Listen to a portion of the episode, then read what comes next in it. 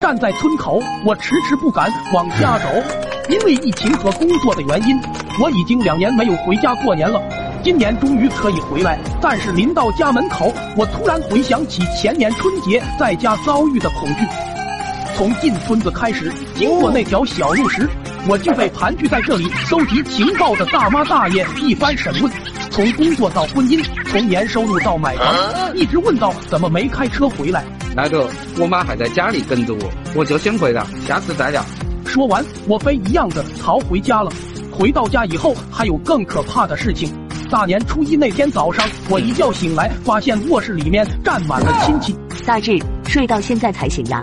现在的年轻人就是喜欢睡懒觉，大志呀，现在工作怎么样了？还行，在外面发财了吧？一年能赚多少钱？不太多。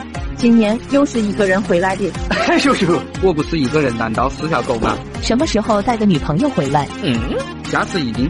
由于我躺在被窝，只穿了内衣，也没办法起床，就这样被他们盘问到中午吃饭才得以解脱。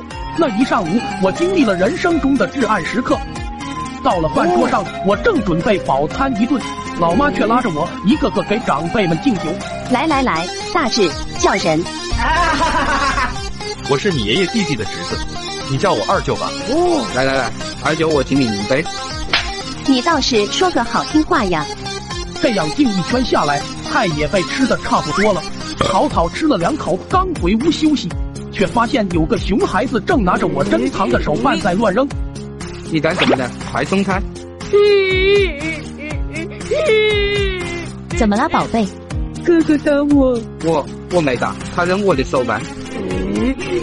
不就是个破玩具吗？你这么大的人了都不知道让着点小孩吗？都已经工作了，还玩这种小孩玩具，真是没出息！大志，你看你表弟都哭了，快把那玩具给他玩一会。我不，宝贝，我们走，咱们不跟他一般见识。臭哥哥，大志，你怎么这么不懂事？想到这些，往家里走的脚步更是犹豫了，心里想着要不要跟老妈说今年也不回家了。大志呀，你几点到家？我已经把菜准备好了，你一到家就可以吃饭了。好大儿，爹还等着你回来一起贴春联呢。看着视频里面母亲忙碌的身影，父亲泛白的鬓角，我一时间有些哽咽。或许有一百种理由让我不想回家，但是回家的理由有一个就够了。爸妈，我马上就到家了。爸爸妈妈给我的不少不多，足够我在这年代奔波，足够我生活。